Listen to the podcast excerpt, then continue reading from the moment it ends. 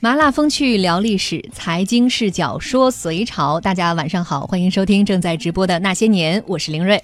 我是大师兄志勇，我是混日子的明公子，你瞧瞧看来你对自己的定位还算准确哈非。常清楚。嗯哎，我也是感觉刚刚去休了两天年假，一转眼的功夫，我们那些年历史的脚步已经从南北朝来到了隋朝，就真的有一种你每天都追着剧看，突然有两天加班没看着，这剧情就跟不上了的感觉。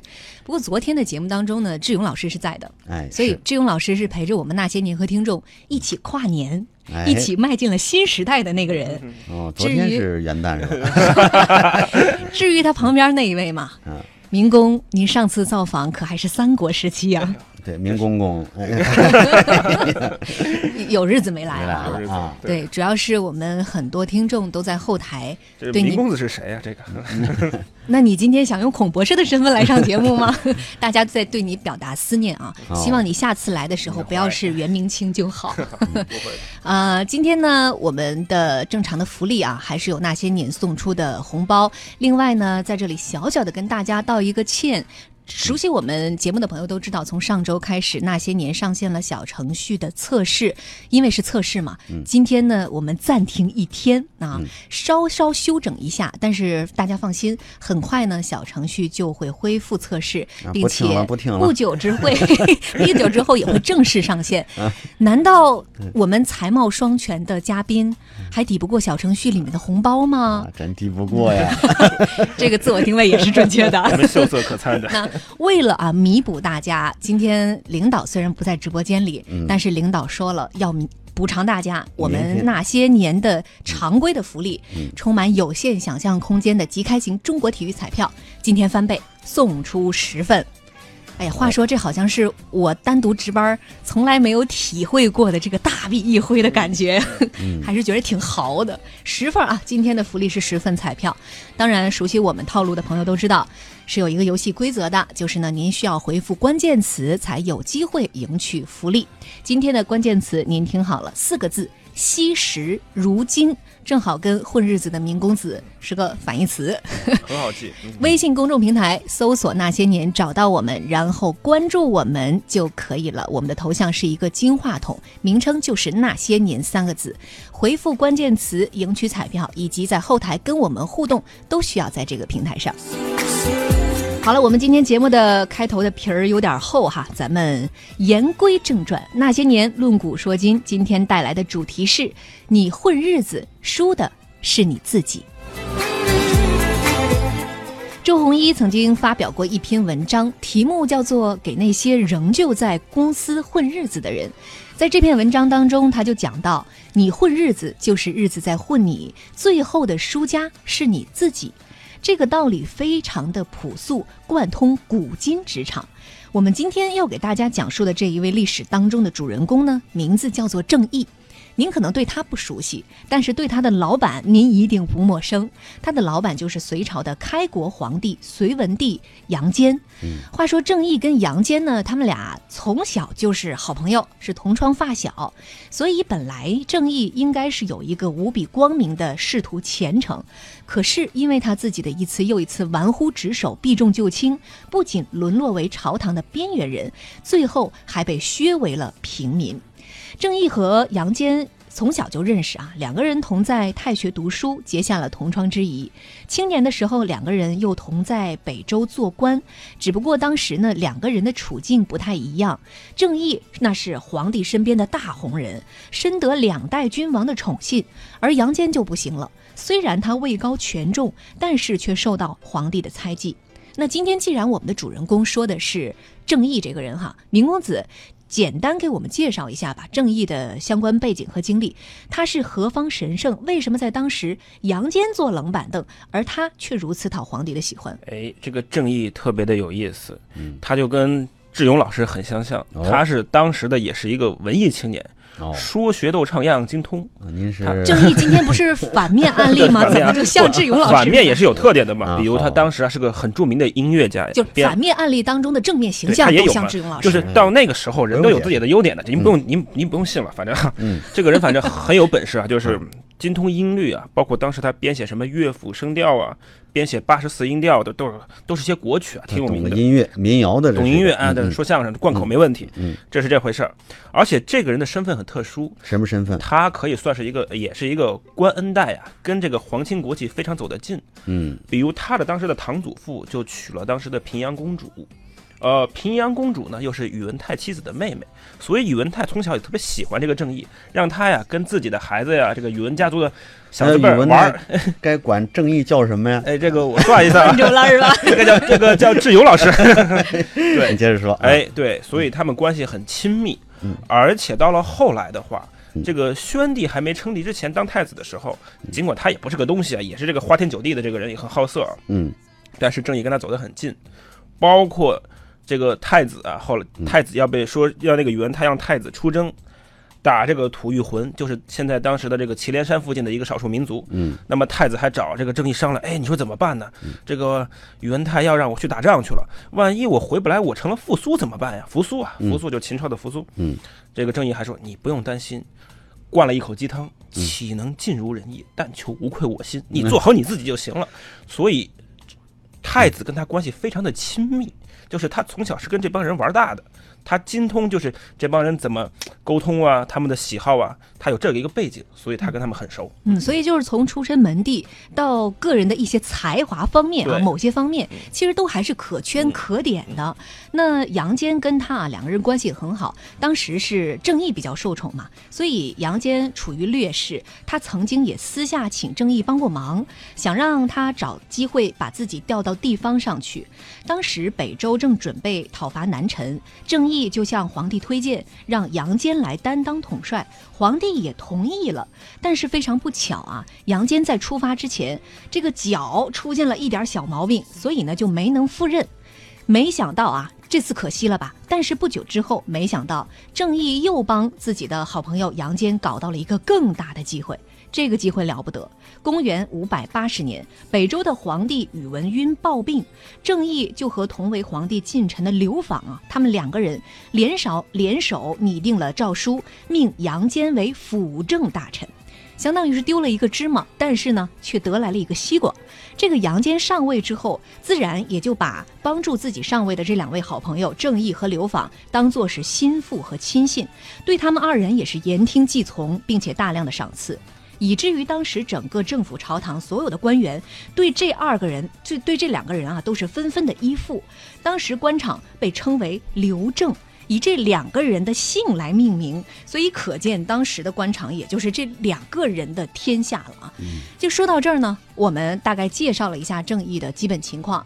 最突出的一个特点就是他跟杨坚两个人的关系非常的不一般，也就是说他的起手牌是很好的。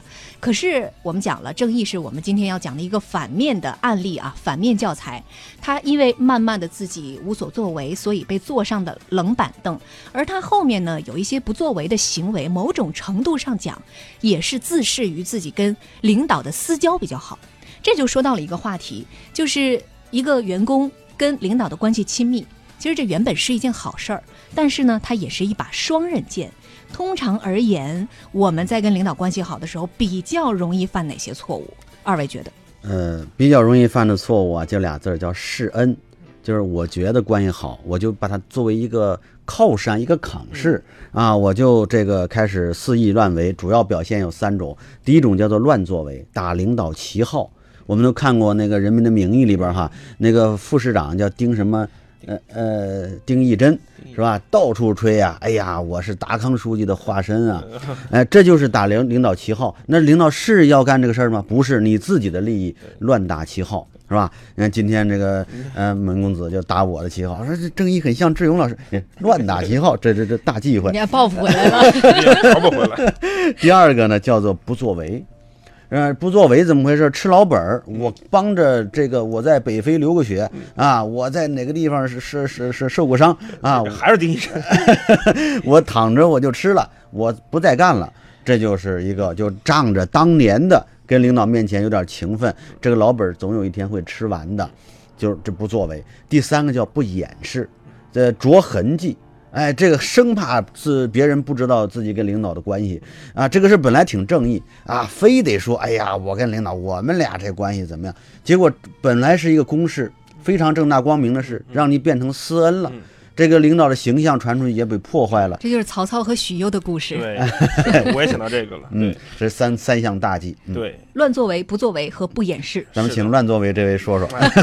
对，说到乱作为，必须要提一下啊嗯，这个咱们这个正义同志啊，他挺有意思的，他也一点都不正义啊。嗯就是志勇老师刚才提到一个很重要的观点，就是你领导太他私恩呐，他容易混淆你跟公事嗯，然后会产生一个什么情况呢？嗯，你无端的消费自己啊这些信任，就领导对你的信任，是。对你无端的消费嗯，比如一开始啊嗯，咱们的林睿就剧透了，嗯。最终这个正义也是被打为平民了，但他其实中间被打打就是就被贬为平民好几次，嗯，比如他第一次，因为他跟太子关系好，宇文泰就把他贬为平民了，后来提拔上来了，嗯，第二次呢，结果他到了地方上当官，他把官府里面呀建造官府的这个建材呀嗯。拿到自己家院子里给自己私用了。嗨又被贬为了平民，嗯所以这个人无端的消费自己领导对自己的信任，这是一个非常危险的信号。所以一定要摆正自己的位置，要找到一个合适的一个距离感，嗯就是你是跟领导关系好，但你不能滥消费自己的信用。说得好。嗯换句话说，我们得有角色感。对，嗯就你可以在酒桌上，咱们私下好朋友勾肩搭背，对如果领导不介意的话，嗯那我们就是纯私人的关系。嗯是。但是当我们走进这个办公场所，那就是上下级的关系。嗯嗯，当然，刚才明公子也讲到了一点啊，你如即便是你跟领导的关系好，你也要特别小心一点，就是不要消费领导对你的信任。嗯怎么样消费呢？往往是通过事儿来消费的。我这现在要也要，如果不切广告，我就说一句哈。为为为了您说完话 不切，啊，这个信任啊，给我接明公子说一句，嗯。信任是个进行时，它不是完成时。，嗯，哎，这个时候挺信任他的，哎，不错，干成一件事，领导对你高度信任。但是你下边再来两回不行的，就把这个信任给破坏了。对。我记得当年张艺谋说一句话，说我现在，他当时如日中天时候说，他说我现在的这个这个信誉度啊，能够支撑我三部片子不赚钱，这就很厉害了。三部片子不赚钱，但是你你要可以想而知，那第四部要再不赚钱呢，那么人家投资方就不信任你了嘛。对对对，嗯所以这个永远都是进行时，不是完成时，嗯。所以永远没有掉以轻心的时候。对，这是最关键。说得好，嗯，第二个还要再补充一句，就是不要损伤领导的根本利益。就是领导他，因为你对领导做了很大的事儿，领导愿意让渡给你一些利益嗯，但是你不能把他的根本给他损失了。他的微信，这是根本。对，如果对吧？微微信号，一个一微信号像话吗？还 微博呢？然后这个领导如果说在单位里边没微信了，没人听他了，怎么办呢？就是你呢在底下不能破坏他这个对啊，不能破坏他的权威。你那儿乱散布，哎呀，领导他其实不行，他小时候很多决策都是错的，坏了。这玩意儿领导容不了你，对是吧？还有很多事儿，本来这个法则、这个程序在这儿搁着，人人都不敢违抗，你非要去开口子，开了这个口子，领导照顾你的面子，这个口子开了之后，整个公司运营上出现极大的困难，这就损害了领导的根本利益。所以说，高明的人啊，他绝不会干这样的事儿。嗯，所以多听那些年，多听志勇老师给大家支招。稍微休息一下啊，一段歌曲和广告之后，我们的节目继续。今天给大家带来的主题是你混日子输的是你自己。微信公众平台上回复的关键词是“惜时如金”四个字，回复这四个字，您就有机会获得我们送出的福利，充满有限想象空间的即开型中国体育彩票，面值是五十元。我们今天送出十份。我听见雨滴落下的声音，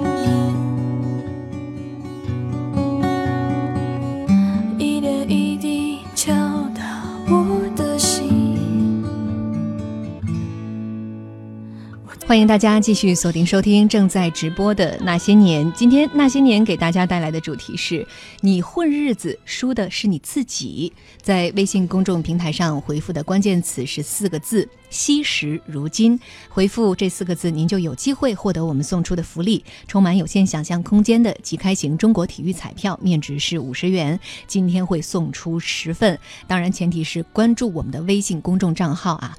搜索的方式非常简单，打开微信公众号里寻找那些年，找到我们，加入我们就可以了。在我们的微信公众后台给我们留言，赢取彩票，也可以跟我们留言互动今天的话题。我们今天讲的这一位主人公，叫做郑义，他是隋朝的开国功臣，同时也是隋文帝杨坚的好朋友，两个人是发小，两个人的关系很不一般。而且呢，其实杨坚之所以能够执掌大权，很大一部分原因是要归功于他的两个好朋友郑义和刘访啊。所以按理说，郑义他的仕途应该是非常的光明的，但是。随着之后啊，恃功而骄，他在其位不谋其政，最后白白的挥霍掉了这一手好牌。我们继续广告之前的故事，接着来讲。杨坚上位之后，非常的器重郑义和刘访这两个扶持自己上位的人，但是这两个人却慢慢的居功自傲起来，每天脑子里面想着的就是怎么捞好处，却对本职工作敷衍了事。这也就罢了。最让杨坚失望的是啊，他们在最紧要的关头，既居然不积极、不作为。当时呢，国内其实有很多股的势力对于杨坚的上位是感到不满意的，尤其是在国内颇有威望的一位老将尉迟迥公然起兵带头反抗，杨坚陷入了一次重大的危机。这个时候，杨坚就派出老将韦孝宽带兵平叛。可是就在两军隔河僵持、难分胜负的时候，杨坚收到了密告，说韦孝宽手下有三位部将接受了敌方的贿赂，导致前方军心浮动，情势非常的紧张。杨坚呢，本来想把这三个人全部换掉，但是有人就劝他说：“之前派出的这些将领，你疑心他们不忠，可是新换上去的，你就能保证他们绝对忠心吗？况且收受贿赂这种事情，是真是假，那还不一定呢。大敌当前，最忌讳的就是临时换帅，所以您不妨派出一位心腹去做。”监军到前方去调度指挥，一方面可以观察内情，另外一方面呢，也是威慑叛臣。杨坚觉得这个办法不错，于是就开始琢磨人选啊。他就想到了自己的这两位好朋友刘访和郑义。首先，他先找到了刘访，刘访给他的回复是：“我从来就没有当过武官，这活儿我没经验，所以领导我干不了啊。”这杨坚一看刘访不行，那我就去找郑义吧。结果正义说：“我们家母亲年迈，她实在是离不开我呀。”就这样，在这个关键时刻啊，呃，杨坚有两个自己最为看重的人，正义和刘访，却全都指望不上。就在自己非常着急的时候。丞相府的审理官高炯自告奋勇，杨坚大喜，命他前往，这算是度过了一次难关。但是经过这件事情之后，让杨坚对郑义和刘访两个人是大为失望。从那之后，也渐渐的就开始疏远了他们。首先呢，我们先就事论事啊。呃，这个时候应该算是杨坚执政之后面临的一次非常重大的危机。那他也很器重郑义和刘访两个人。为什么在如此关键的时候，郑义和刘访都选择不出头？究竟是他们俩真的没有这个能力做不了，还是说他们两个压根儿就不想做？这个首先哈，呃，这个时候是有风险的，什么风险？甚至有性命之忧。嗯，到那个军队里边去。这三个人有可能接受贿赂，有可能去投靠尉迟迥。那么，如果这三个人坚决一点的话，啪一下造反，那么他就可能带着监军的头颅去投靠，就囧了就啊，对，这就算立了就这两个人还是惜命了，是吧？这两个人呢，实际上他已经有底儿了，就是有家底儿了，不就惜命了，不再想拼命了，不再想搏命了。相当于说，你现在在北京有四五套房，是吧？让你卖了去买比特币，你这不不卖吧，就守着吧也行。你就说你什么也没有，是吧？像啊，下面 咱不往这比划了啊。我只剩下比特币了。啊对，那就买吧。哎，还有可能下着决心。所以说呢，这个有一个就是，呃，这俩人就是说，呃，他是像鹰一样吃饱了，吃的太饱了，不愿意抓兔子了。嗯。对我很认同志勇老师的观点啊，这两个人目前已经是安居乐业了，没有那么高的诉求了。他觉得现在可以了，而且我以前是立了功的，你现在不要再让我去上场打仗去了，这是很能理解的。嗯。第二个，我们可以再往前追溯一下，就刘正这两个人是什么特点呢？嗯。他们两个人本身都是跟这些宗室啊、大臣、大臣都很熟，就就就宣帝就去去世之前啊，这个杨坚上位之前，但是呢。北周的这些宗室啊，瞧不起他们，而外面的这些关陇集团这些人呢，也看不上他们。他们他们以前跟宣帝啊，这个以前的太子关系很好，但是他们一旦这个太子死了怎么办呢？这个宣帝死了怎么办呢？那行，我要新找一个靠山，所以他们物色了杨坚。嗯，换而言之，他们跟杨坚的感情基础是基于一个共同的投机的一个利益，而不是将来真的想跟你打天下什么的。你你的目标达到了，我的任务就完成了，你就还我一个荣华富贵，剩下的你玩蛋去吧。他就这样一个逻辑。嗯所以基于此，我认为杨坚对这两个人判断也是错误的。嗯这两个人压根就用不上。当然，这两个人也确实是啊，说句不好听的，也就是个投机分子。嗯，他不可能在历史上留有很多的英名啊，就是一个投机分子。嗯，再一个，咱插一句，当时为啥皇帝很信任这个郑义，他不信任这个杨坚呢？其实郑义、杨坚他出身都一样，都是那个贵族集团的。这是早期北周的事儿了。啊，对对，为什么呀？因为这个一这个皇上看清楚了。啊，这个就是叫宇文赟他爹非常有雄才大略，他一看杨坚这个人，他有威胁我的能力。嗯这正义啊，你给他军队，他都不白给，没用，这都是废物，所以废物反而得宠了对，啊。所以按照二位嘉宾的观点呢，其实这毛病也不出在这两个人身上，关键是杨坚找错人了。错位有肯定是有这方面的原因的。我觉得就是历史的任何事件发生，不可能是一个人或者某个人的错误，肯定是多方面的因素造成的。嗯，但是这两个人所抛出这样的理由，在关键时刻掉链子了，还是让杨坚非常非常的伤心。咱们再细致一点看啊，看这两个人的推辞理由。一个人说我自己没有当过武官，另外一个人说我家中有老母，非常的年迈。其实你换做现在的这个职场当中，似乎也是大家经常惯用的两个理由。一个是老板这事儿我真没干过，我没经验；另外一个是我家里真有特殊情况，恐怕难以胜任。似乎也没什么毛病，但是放到那样的场景下，为什么就是就是不行？老板怎么看都不对。哎，这个得注意一点哈，就是形式上能过得去，这只能是保证老板他他没办法找你的茬儿，说是憋着，呃这就是找不着茬儿，只能这你支教形式上过得去，你内心你的这个老板心理上能不能过得去，这是有长远。这次我找不着你的茬儿，我我我盯着你，我看看你后边怎么样，所以到后来就算后账了嘛。嗯，是吧？这是一个。再一个，你那个态度上不对，就说你这是我没能力，你踏踏实实说没能力，你别在那儿说，哎，我没当过我，我家里我老母年迈，你就说哟，我到那儿去我弄不住。我到那儿去，我能行吗？这三个人，你给我这权柄，我真不行，我没干过。你踏踏实实、诚诚恳恳的说，我真不行。你比如让我播这天气预报，我肯定，我肯定老师，我普通话三级一等，我这播不了。那你就不会勉强。您能播出唱腔来？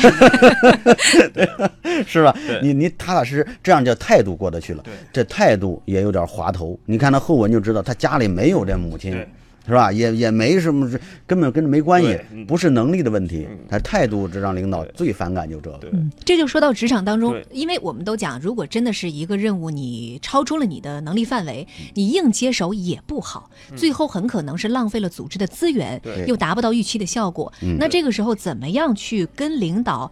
呃，坦诚不公的讲，如何去推掉他，这是很讲技巧的。刚才志勇老师讲到了一条，态度上必须要真诚。对，这个事情是这样说的啊，你要想拒绝一件事情，你是总能找到理由的。嗯。我觉得关键事情是，如果这个事情真的超过了你能力范围，我相信这两个人都不能打仗啊，嗯。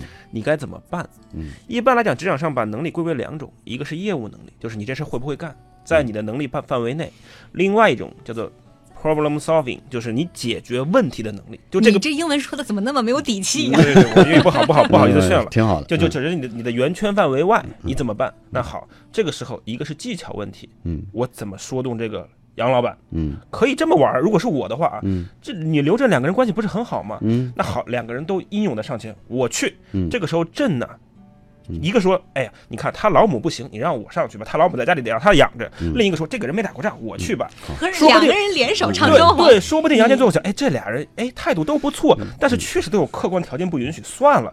这这只是我猜测，我我瞎说的，大家不要建议脑洞大开啊。东方快车谋杀案，哎你杀我的，我杀你你对对的你这个别穿帮，穿帮和，老板对两个人罪 加一等。对对对，当然这是开玩笑，这个不提嗯。倡。但是另一种真的就是解决问题的能力，除了技巧层面，还有一个层面嗯，你能不能诉诸于外部的力量？比如这件事情，哦，我给你推荐一个人，我可能不合适，哎但是我告诉你，第一个老板哪些条件我不具备，至少体现了这件事儿我是认真思考了，我是认真思即便我不行，我也能给出一个备选方案。